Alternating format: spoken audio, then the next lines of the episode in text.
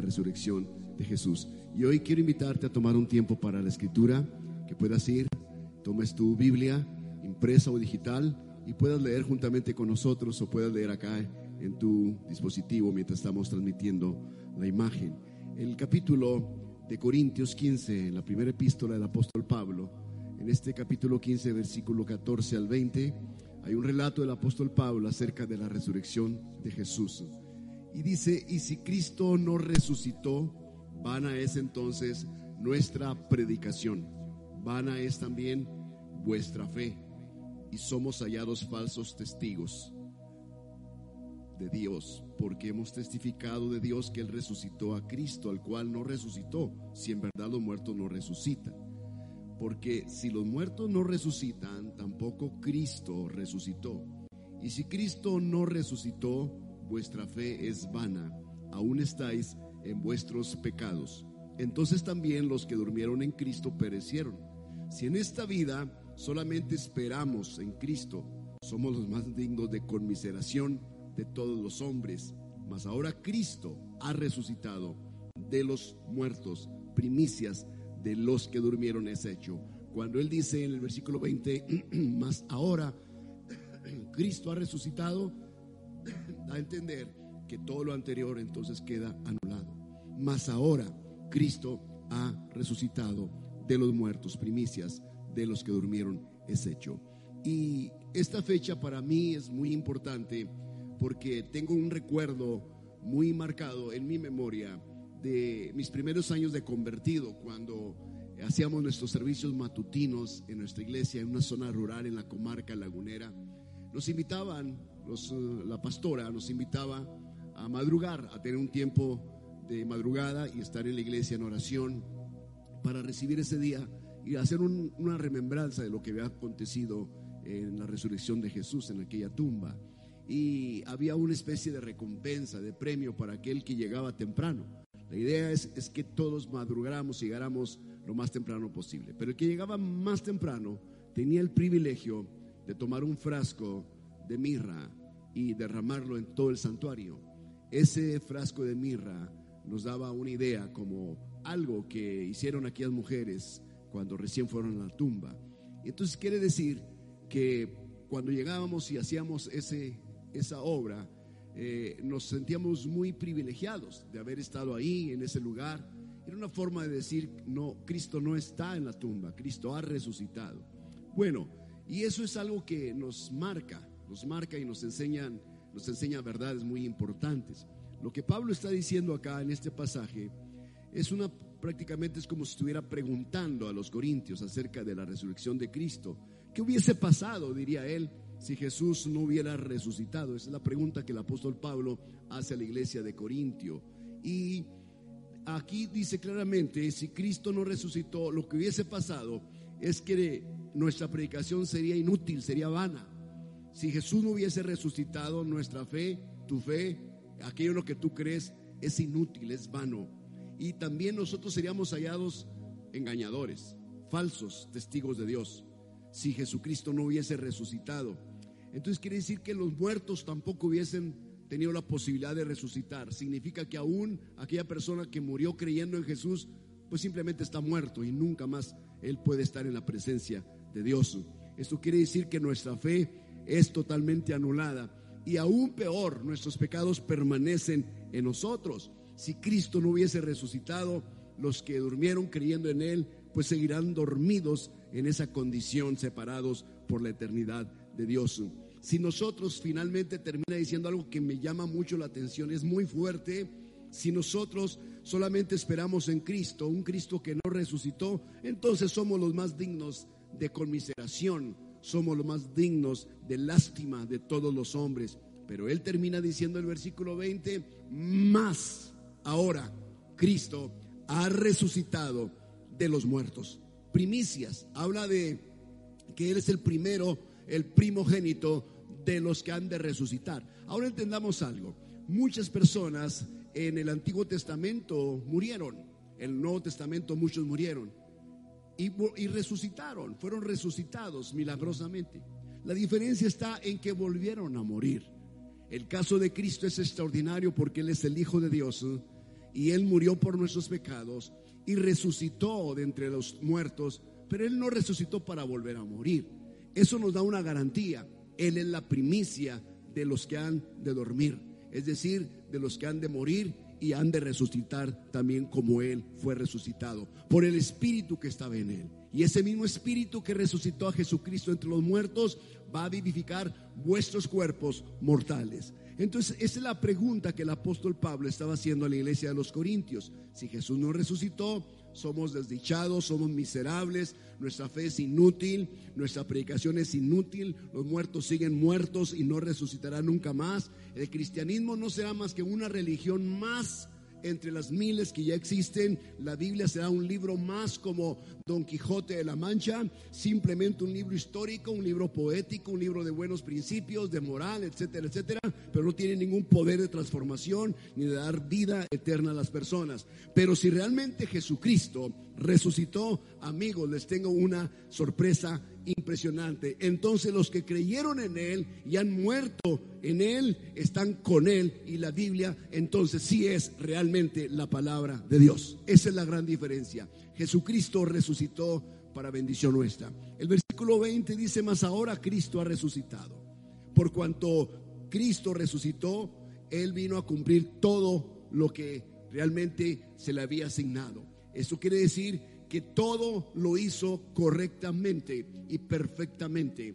Quiere decir que ahí en la cruz, cuando Él termina y dice la palabra consumado es y entrega el Espíritu, todo exactamente como había sido determinado en el plan original de Dios fue hecho. Vino a cumplir lo que cumplió, lo que vino a destruir, lo destruyó y lo que vino a levantar, lo levantó. En lo que Él vino a proveernos, Él lo proveyó para nosotros. Mateo 5, 17 dice algo muy importante. No penséis que he venido para abrogar, esto es abolir, derogar, esto es eliminar o anular la ley o los profetas. No he venido para hacer eso, yo he venido para cumplir la ley. Entonces quiere decir que Jesucristo vino a cumplir lo que tenía que cumplir. Él no vino a destruir la ley, sino a cumplirla. La ley nos dice que todos somos culpables delante de Dios, que todos estamos separados, que todos estamos perdidos. La ley es el ayo, es el tutor que toma al niño de la mano y lo lleva al Padre. La ley es el tutor que nos toma a nosotros y nos conduce a Cristo para ser justificados por la fe en Él. La ley nos dice que no podemos en nuestra propia fuerza ser justos. No tenemos ni podemos serlo. Es como si estuviéramos en una escuela y nosotros estuviéramos a punto de graduarnos, pero para graduarnos, después de años de preparación, tenemos nosotros que presentar un examen. Pero curiosamente este examen nadie en todas las generaciones lo ha pasado. Todos lo reprueban. Nadie ha estado exento. Todos han reprobado. Entonces esta, este examen es tan difícil de pasar, pero que en el momento en que tú estás haciéndolo, viene alguien, entra a tu salón de clase. Entonces toma tu examen y comienza a contestarlo perfectamente. Y todas las preguntas son respondidas correctamente al punto que saca la más alta calificación. Lo más extraordinario es que cuando ya terminan de llenar el examen, en el recuadro del examen donde dice nombre del alumno, pone tu nombre, no pone el suyo. Entonces, eso es justamente lo que Cristo hizo. Lo que Cristo hizo, es que Él fue y pasó el examen por ti. Tú estabas reprobado. Por eso es que la ley nos conduce a Cristo. Él es el único que puede. Y entonces, sorprendentemente, hemos pasado la prueba. Y no solamente pasamos la prueba, sino que en ese momento, al aceptar lo que Él hizo, nosotros recibimos de su mismo espíritu. Ahora nos, nos vemos capaces en Cristo Jesús de ir pasando los exámenes en la vida. Eso es justamente lo que Jesús hace por nosotros. Romanos 5.1 dice, justificados pues por la fe, tenemos paz para con Dios por medio de nuestro Señor Jesucristo. Esto quiere decir que lo que Él hizo es legal. Allí tú te graduaste, su espíritu se transfiere a ti, Él te da el crédito de todo lo que Él hizo en ese examen. Y Él pasó el examen en la cruz. Tú deberías estar en ese lugar, pero Él se colocó en tu lugar. Tú deberías estar en la tumba, pero Él se puso en la tumba y Él resucitó de esa tumba y te dio el crédito a ti por sus propios méritos. Así que Jesús cumplió la ley a la perfección.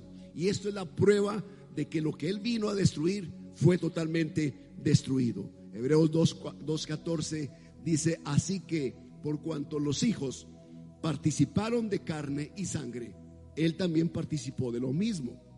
Se hizo carne, se hizo sangre, para destruir por medio de la muerte al que tenía el imperio de la muerte, esto es, al diablo.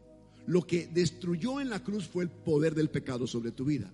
Pero lo que Él destruyó en la tumba cuando Él resucitó es el poder de la muerte. Y Él destruyó al diablo en ese lugar.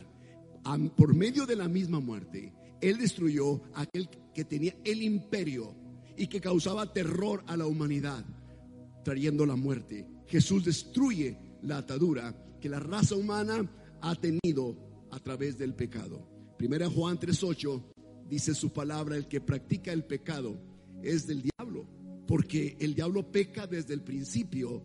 Para esto apareció el Hijo de Dios, para deshacer las obras del diablo. Esa es la función de Jesucristo. Eso es lo que Él vino a hacer, deshacer las obras del diablo. En una de las tentaciones a las que Jesús fue sometido y se enfrentó en el desierto después de que se bautizó y fue llevado por el Espíritu para ser tentado, Satanás viene a él y le dice, ah, todos los reinos y todos los imperios me han sido dados, así que todo esto te daré si postrado me adorares. Ahora la pregunta es, ¿cómo Satanás recibió el imperio o los imperios y los reinos de la tierra?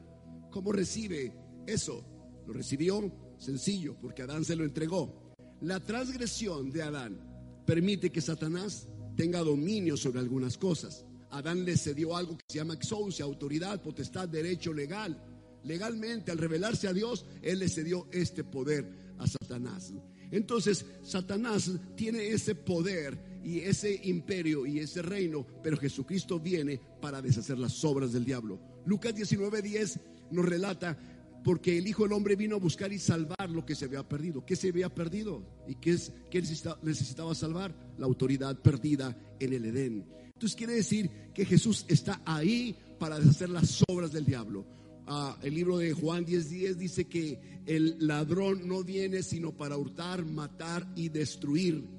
Y dice Jesús, yo he venido para que tengan vida y para que la tengan en abundancia. Eso significa que el ladrón, el diablo, ha venido para robarte, te roba tu salud, te roba tu familia, te roba tu gozo, te roba tus sueños, destruye tus anhelos, destruye el deseo de conocer a Dios. Por eso Jesús vino para que nosotros tengamos vida, pero no cualquier tipo de vida una vida que va más allá de lo que tú puedes imaginarte. Es una vida abundante, una vida extravagante, una vida llena de dicha, de felicidad. En medio de este siglo o este mundo en el que vivimos, podemos tener esa vida abundante y aún después de esto podemos disfrutar de la eternidad. Eso es lo que Jesús logró a través de su resurrección.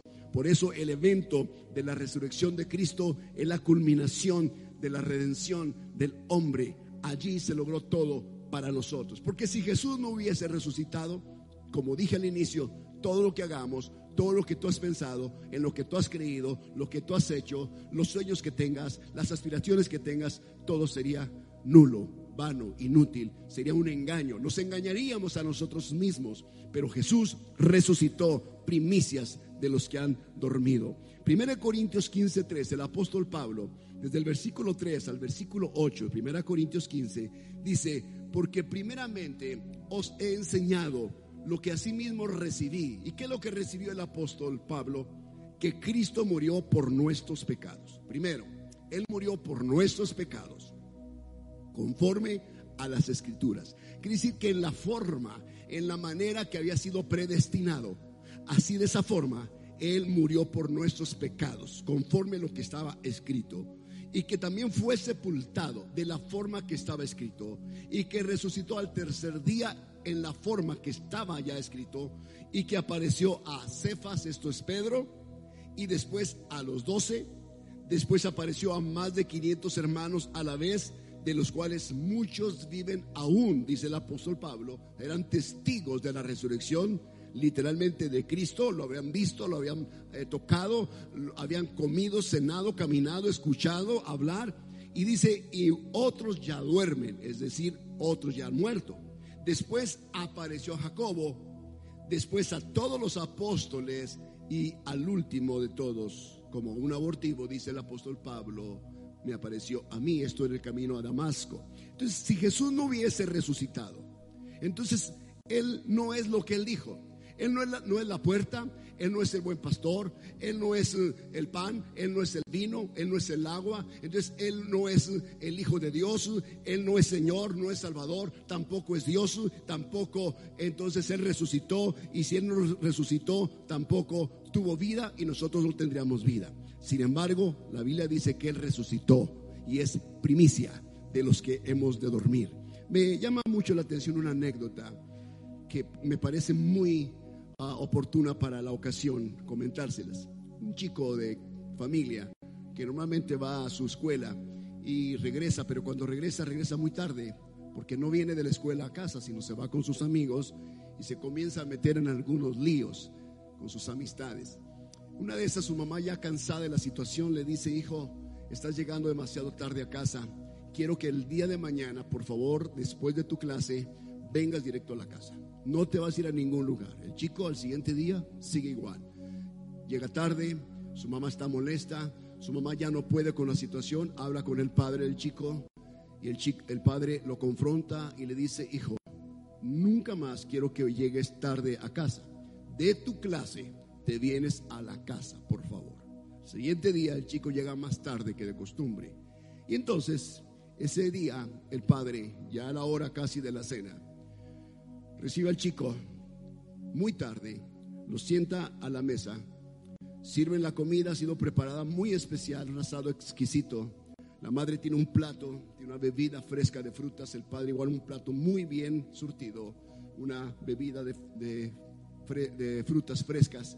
Y al hijo le ponen frente a él un plato con un pan seco y un vaso de agua insípida, insabora. Entonces, cuando ya hacen la oración para dar gracias por los alimentos, el padre sabe lo que el hijo está pensando y el hijo está avergonzado y se siente mal. Él sabe que lo que está frente a él es el resultado, las consecuencias de sus faltas, de sus decisiones, de su irresponsabilidad. Y entonces el padre hace algo impresionante. Extiende su brazo hasta donde está su hijo, toma el plato de su hijo y lo coloca en su propio lugar. Quita el vaso de agua donde está su hijo y lo pone en su propio lugar. Y a cambio de eso, toma su plato, el plato del Padre, y lo pone en el lugar del Hijo, y toma el vaso de fruta fresca y lo pone frente al Hijo, y le dice esta palabra, Hijo, te amo. El chico se echa a llorar y no sabe lo que ocurre dentro de él. Cuando el chico crece, cuenta la historia y dice, yo conocí a Dios desde el día que mi padre hizo eso. Y eso es justamente, mis amados amigos, lo que Jesús ha hecho con nosotros. Nuestros pecados y nuestras faltas, nuestras insuficiencias están delante de nosotros todos los días. Pero a cambio de, esto, por el amor que Él nos tuvo, Él nos dio su propia vida. Él nos da lo mejor de lo mejor diciéndonos, te amo. Y hoy yo quiero que tú experimentes ese amor que Dios te da hoy a través de su resurrección la resurrección de Jesús es la muestra de amor más grande. Porque si hubiese muerto por ti, pero hubiese seguido sepultado, entonces su amor sería igual, igual al amor de un padre biológico, de un amigo, de una amiga, de una madre, de un hermano, de un hijo, de cualquier persona. Pero cuando Él resucita es la forma del amor pleno, completo para nosotros.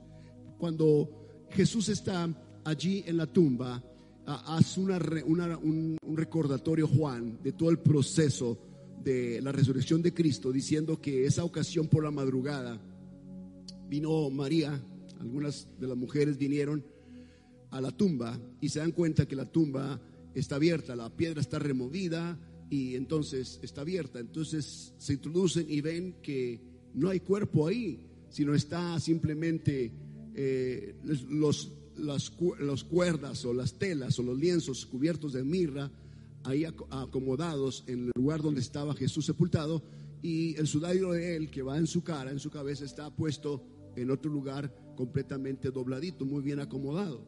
Entonces cuando ellas salen, ella ve al hortelano, al que cuida el huerto, y entonces le pregunta, ¿dónde lo has puesto? Dime, ¿dónde has puesto a mi Señor? Y entonces el hortelano voltea a verla y María se da cuenta que quien está ahí frente a ella es Jesús resucitado. Ella quiere postrarse a sus pies y tocarlo y él dice, aún no, no he sido aún glorificado.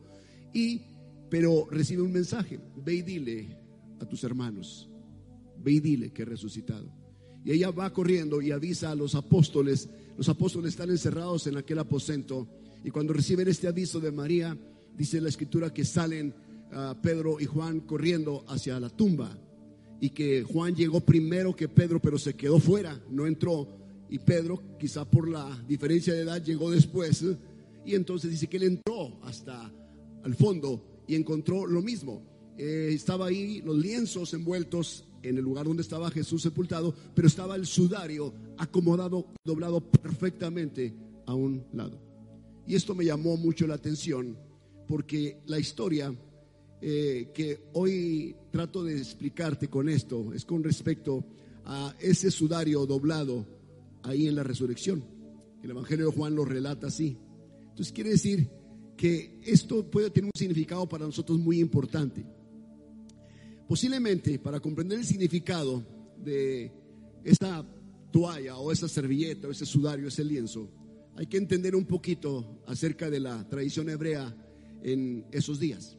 La tradición hebrea dice que cuando el amo de la casa está sentado a la mesa, el criado o el siervo sirve la comida al amo y entonces el amo se sienta y comienza a comer.